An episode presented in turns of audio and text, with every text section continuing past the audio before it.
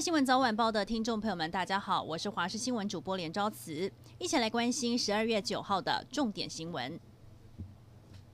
关注国内疫情，台湾已经超过两百多天没有本土案例，这个纪录要被打破了吗？中流行疫情指挥中心昨天公布了确诊个案，是一个浙江台商，但他检疫第十二天才出现症状，病毒量也很高，推估发病不久，而且很有可能是本土的感染案例。国内专家黄立明就说，有百分之九十八的几率是在台湾防疫旅馆感染的本土个案。不过卫福部长陈时中回应，认为这个个案没有本土的条件，会在调查分析。台湾开放莱猪之后，跟美国的经贸关系能不能够更进一步，受到外界瞩目。经济部长王美花昨天在立法院接受访问时说，应该要对美国国内情势将心比心，引起了舆论批评。王美花今天进一步表示，只是要解释美国国内的情形，希望不要被过度延伸。先前为您报道过，全球第一位接种新冠疫苗的英国九十岁的柯南老太太，现在第二位接种者是八十一岁的威廉莎士比亚老先生。他的姓名和英国最伟大的剧作家莎士比亚同名。他接种疫苗之后的感想也格外引人关注。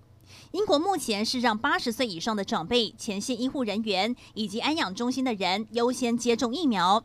接下来几个星期，陆续会有八十万剂疫苗配送到相关机构。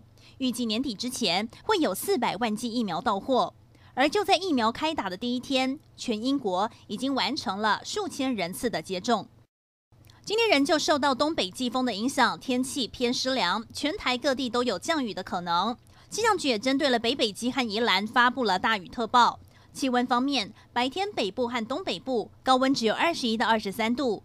周日还有另一波冷空气来袭，比这几天还要冷。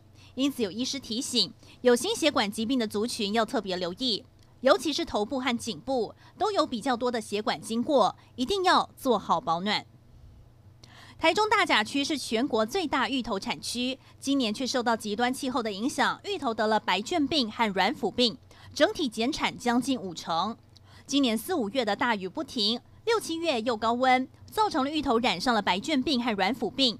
减产一大半，量少价格飙。芋头去年同期一公斤是三十五元，今年已经来到了四十五元，涨了十块钱。预估年底年节到，聚餐机会多，芋头需求量变大，价格还会继续往上飙。买不起房子是现在许多台湾人的困扰。行政院最近提出许多打炒房措施，针对了实价登录修法，房价揭露到每个门牌，预售屋签约后三十天内申报。此外，内政部也将修正平均地权条例，将规范红单转让，也就是预售屋交易，希望能够遏制炒房歪风。内政部长徐国勇更说，要让年轻人敢婚敢生。